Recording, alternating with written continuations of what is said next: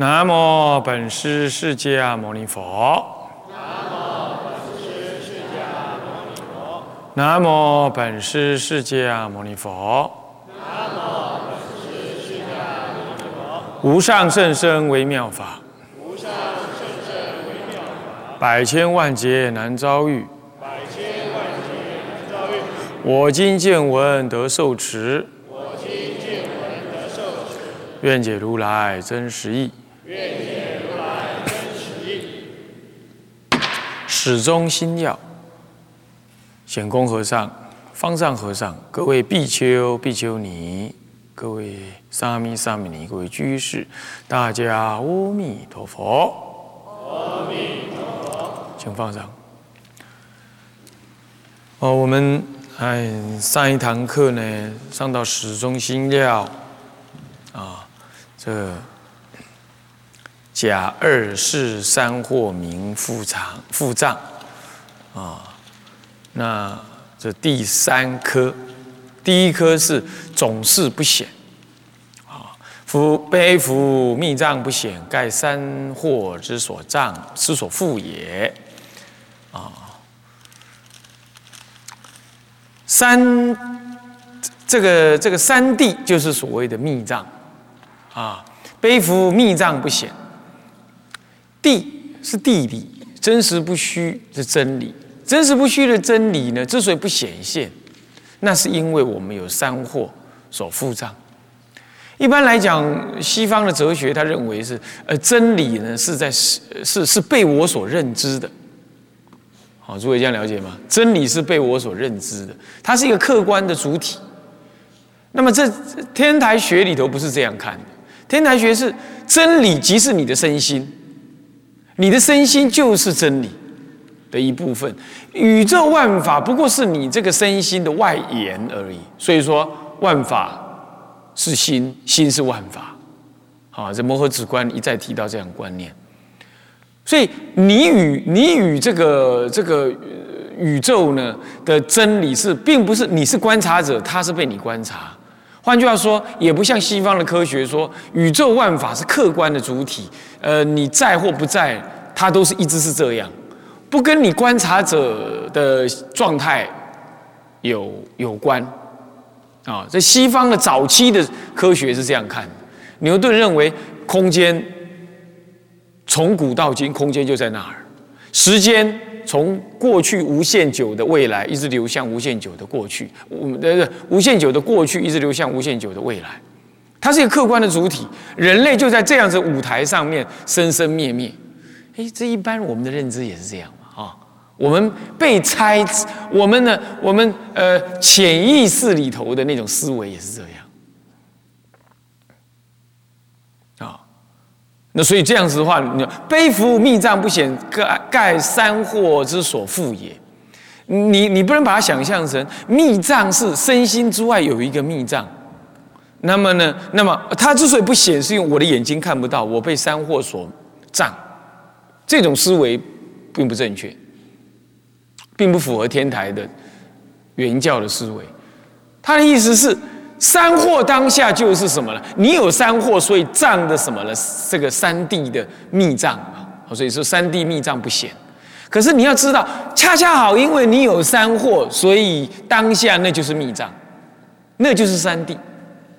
所以你的身心，你这一念心，你这一念心就是所谓的三地圆融。那么心是三地圆融，那能观察的也是你的心，所以说三地圆融观，呃，自己的那个心观察自己的心。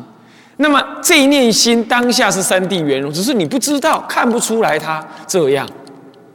等到你能看得出来，它能观的，能观智与所观的境，与所证得的地地理三者是合一的。所以说，三谛之理是什么？是自信天然。这自信天然就在你的什么？就在你这念心当中。那你说是不是在心外呢？无法说心外或心内，因为心即法界，心即法界，那还在心内呀？心外没有心内心外，对吧？是，因为我们有二元的思维，所以心是心，法界是法界。所以才会有禅宗的问法，说看这块石头在你心内还是心外？你说在你心内，哎，你的心未免太劳累了，扛着这个石头到处跑，到处轮回。你说在在心外，那个被打三拳干什么呢？心外有法，心外有法。他问你心内心外，你就被卡住了嘛？这是你一般的思维嘛？什么事情有内有外，有先有后，有始有终，这是你有限的。可思议的经验，你是这样想，所以当他问你这东西是心内心外，你最好的回答就是回来打他一拳。最好的回答就这样而已，没有其他好的回答。所以为什么禅宗他们的问答看起来那个，哎，怎么会怎么会这么这么粗鲁呢？那你不粗鲁还不行，那分明诓我嘛，还问我心内心外，是这样。就是这样了解意思吗？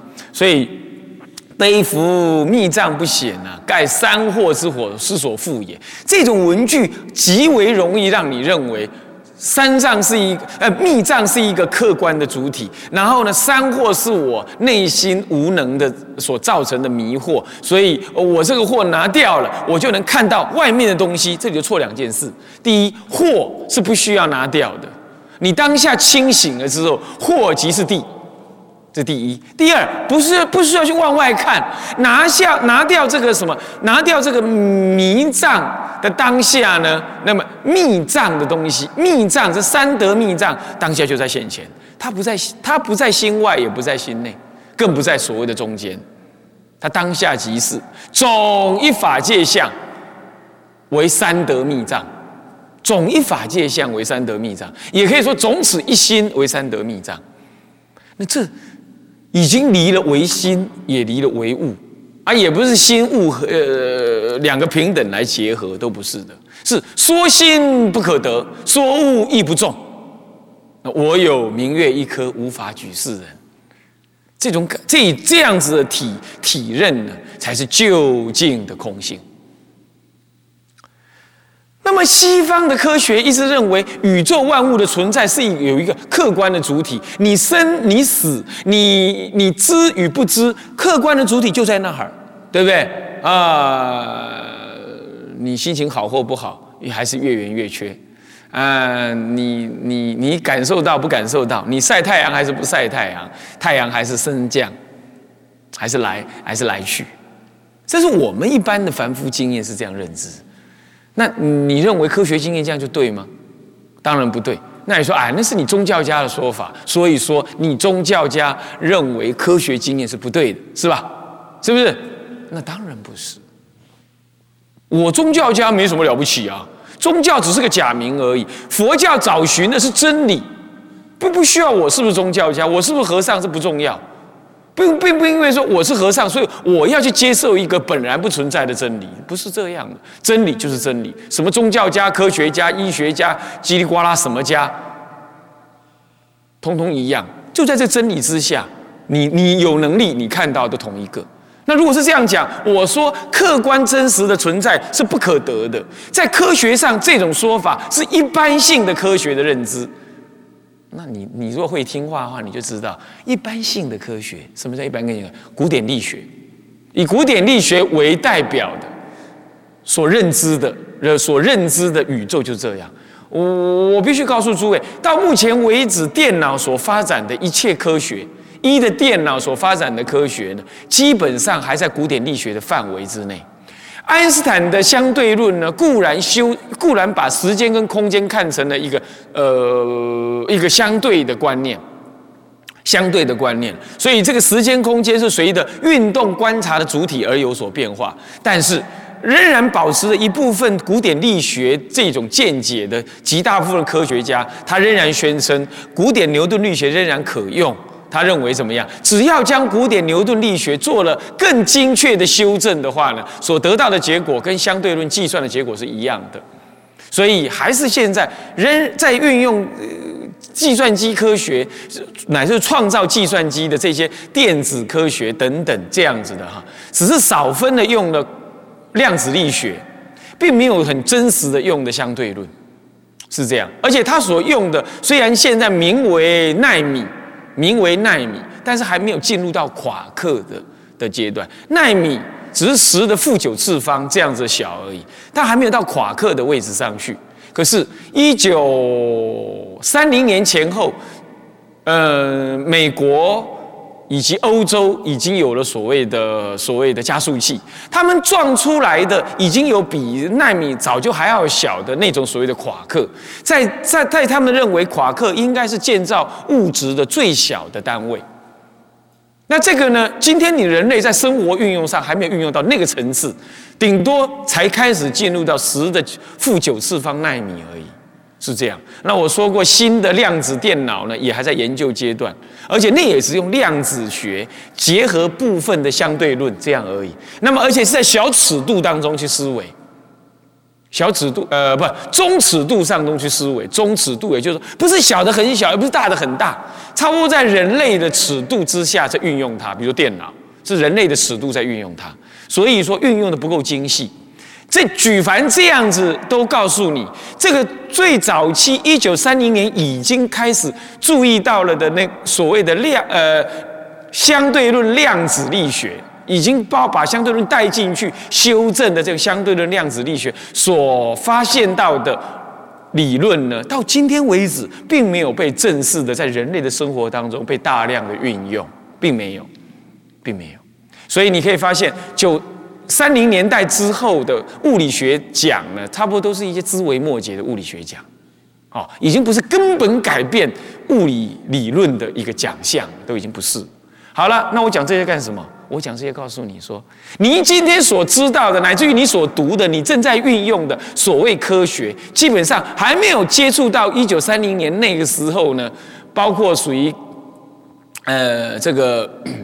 以爱因斯坦还有费米他们当时所发展的个基础理论，然后再以透过所谓的呃加速器撞击出来的夸克这种概念呢，所渐渐发展的另外一个更深刻的、更维系的，叫做量子科学，或者叫做夸克的科学。那么这个夸克是什么意思？就是说，你你一般来讲，我们只知道电子，电子之电子呢是在我们说原子核的外方啊，然后呢跑来跑去，这是你所了解，对不对？然后这就是维系的色，维系的色法。可是等到你看原子核，原子核里头有质子有中子，质子是正电的，那中子呢是什么？是是是没有带电的，可中子很大。你要知道，质子带正电，可是它的距离小到多小呢？如果我们这样子看啊，我们这样看啊，嗯，如果你把质子呢，如果你把质子，嗯，想成呢，地球这么大，地球这么大，那么呢，这么大的东西，跟月球跟这个太阳的距离这么远。看到了哈，这么远，对不对？你把这两个这么大的东西哈，它们有同样的正电，这么强的正电哦，你把它挤成什么？太阳跟地球在同一个地方，你看这要有多大力量？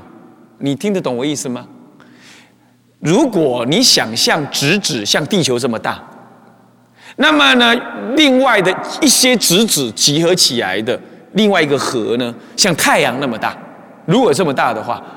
那么它有一当中有一个力量，能够把太阳跟地球粘在一起，这么大的两个星球粘在一起哦，它弹不开哦，两个都带正电哦，弹不开哦，可以，你会发现这当中有非常强的强作用力，还有某种程度另外一个氛围的弱作用力。好了，这种强作用力跟弱作用，人类继续在研究它。你你看，你已经没听过了，对不对？现在你已经没听过，你顶多听到纳米，对吧？是不是？这叫做强作用力、弱作用。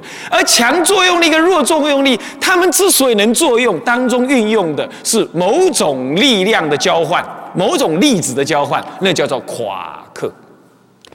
夸克在早期发现有四种夸克，后来又有顶夸克，那么呢，什么夸克的这样，后来有六种夸克。这当中到西元一九七零年前后，还有日日日本人还是谁又发现了什么样子的夸克？还记不记得丁肇中有没有？J 夸克就是他，就是他发现的。好，那么等等等等，这里头在研究了一个更重要的理论，那就统一场论，也就宇宙之间的电力、磁力、重力，还有那个所谓的强作用力、弱作用力等等，综合成为一种力，叫做什么统一场论力。目前为止呢，成功了三分之一而已。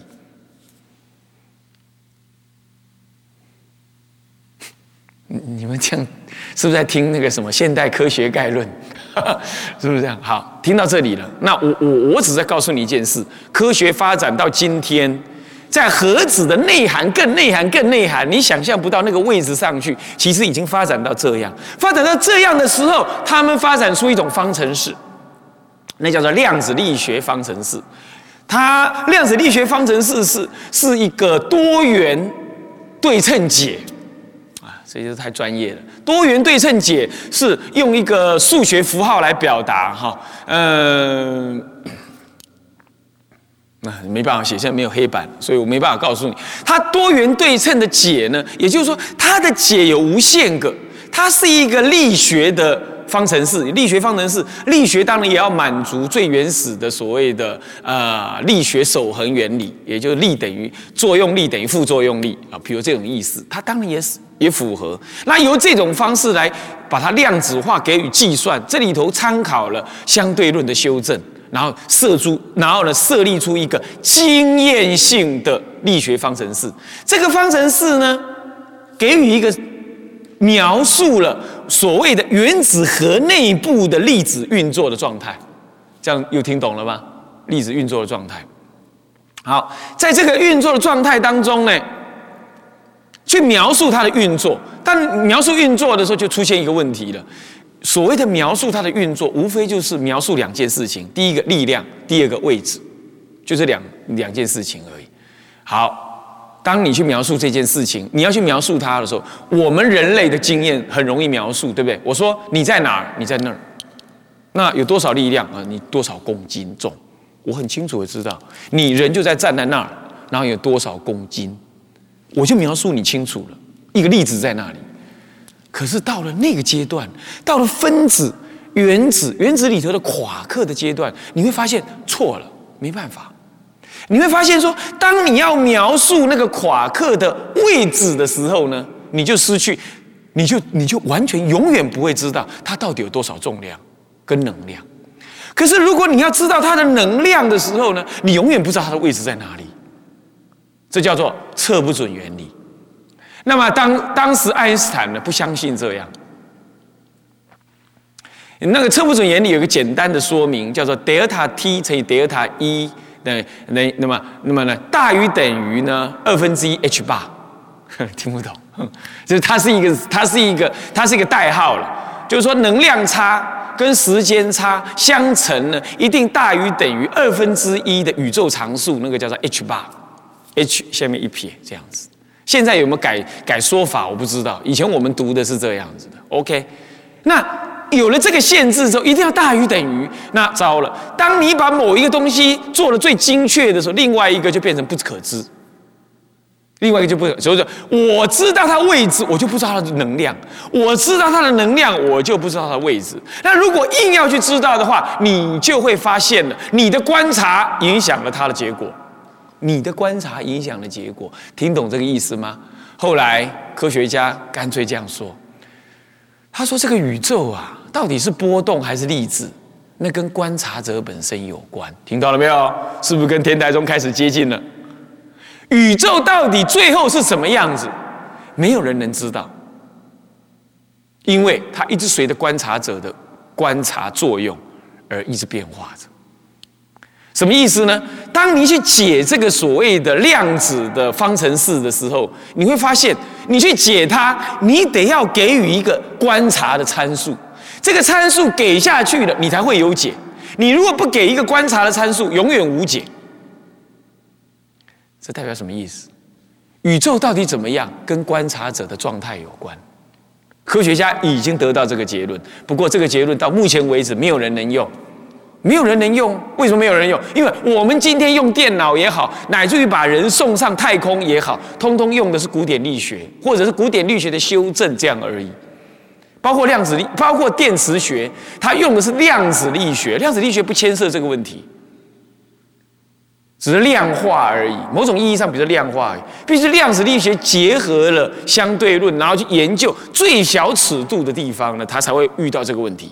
也就是你的观察影响了你观察的结果，观察的人是什么样子的能量，得出来的结果就会不一样。听懂我意思吗？也就是能看的人是怎么样，这个世界就不一样。我那我就举那个例了。我说鬼对不对？鬼看水，水是沸腾的；人看水，水是清洁的、有湿性的液体。那么呢，鱼看水几乎是空气。那么呢，浮游看水是有弹性的地板。天人看水是硬邦邦的琉璃。那我请问你，水应该是什么？水应该是什么？水只是一个假名而已。水随着观察者的状态不同，水表现出不一样的样子，对不对？是不是这样？所以我就会告诉你一件事情了：宇宙万物是什么东西？不知道，随着观察者的状态不同而有不同。我又举了一个例子，我说释迦佛跟穆建连的对话有没有？穆建连看过很多其他佛的庄严像，他跑回来问释迦佛说：“奇怪啊，怎么你你老人家的？”国度看起来很不庄严呢。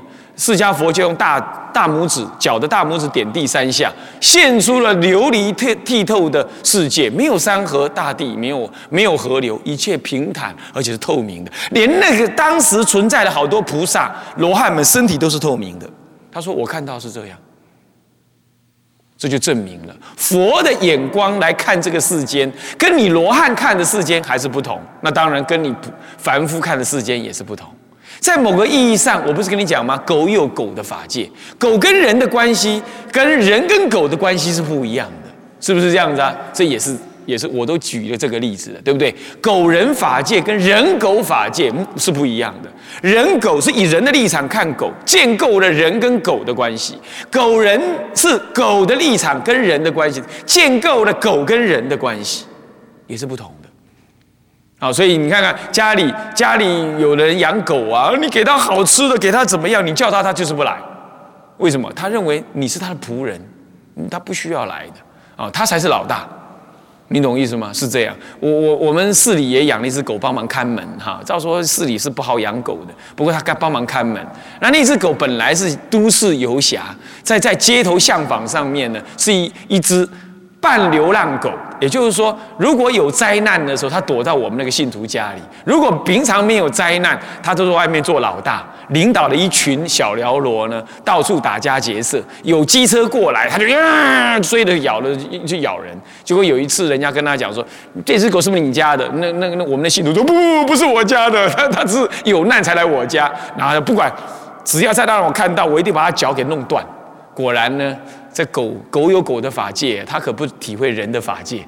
那有一次，他继续追那个那位老兄的机车，那个老兄的就拿着棍子一把打下去，把他脚打断了。打断的时候，我们那个信徒才把他医好。医好了之后，顺便也把他阉割了，然后送到千华寺来，是这样。那来的时候呢，没任何人叫他，完全不理你。你去，你你叫他不要跑，他反过来咬你。为什么？他做老大做惯了。你懂意思？在那个信徒家里，他那家们的女儿啦什么的，也是很呵护他，把他当做是什么？把他当做是呃，反正就是老大在服侍。然后他周边也有很多什么呢？因为小狗啦什么的，也是在服侍他的。结果他就形成了狗的法界，是认为，哎，我天生就做老大的，是这样。那后来我我看这只这只狗叫怎么办呢？开始赶快去研究什么路伽耶陀顺世外道的书，呃，这个看一下那个狗的书，哇，看看哦，原来是这样。那怎么办？开始用方法调教它，比如给它东西吃，不来的话拿那什么呢？纸纸筒卷起来的棒子呢，打它。如果再不乖，揍它一下，然后它就说啊。现在法界已经改变了，现在老大已经不是我来干了。这样慢慢的一次两次呢，现在叫他坐下，他就坐一下；站起来，站起来，不要乱跑就不要乱跑。OK，总算好了，是这样子哈。看起来比教小沙弥还要困难一点，啊，那么就是这样了。好，OK，那 所以说。法界是不同的，这就在证明这件事情。悲福密藏不显，盖三祸之火覆。这里头，在一般的佛学概念或者一般的科学概念，很容易让你认为密藏不显是一个客观存在的主体。那么呢，它你怎么观察都一样，它就是客观在那儿。那么你之所以不能观察，是因为三藏附着你。那么三藏拿开了，三祸拿开了，那么你就能观察这个主体。这个主体在心之外，被你观察，很容易被理解成这样。我说再一次的跟你说，天台不是这个意思，懂吗？天台不是这个意思。那个被你观察的，即是你的心。所谓的三德密藏，所谓的所谓的三谛。微妙三谛秘密的密藏，当下就是这念心。那么这念心当然也建立了法界，不过不是心在生法界，叫做心具法界，心即法界，法界即心，是这个观念。这样了解吗？这样了解吗？所以宇宙万法在天台学来看，不是一个客观的存在，但是它确实具有客观的因果关系，这叫四照，这叫四照，这样懂吗？所以这一念心不可思议，这那么观察这一念心不可思议，叫做思观不思议境界。十乘观法中第一关，观不思议境界，就是观这一念心。好，这样各位体会到了吗？哎呀，不容易体会哦，不容易体会，不过没关系，你已经听到一个最最核心的，那就是宇宙万法并不是客观的存在的这个观念。啊，你哎，这个这个很重要。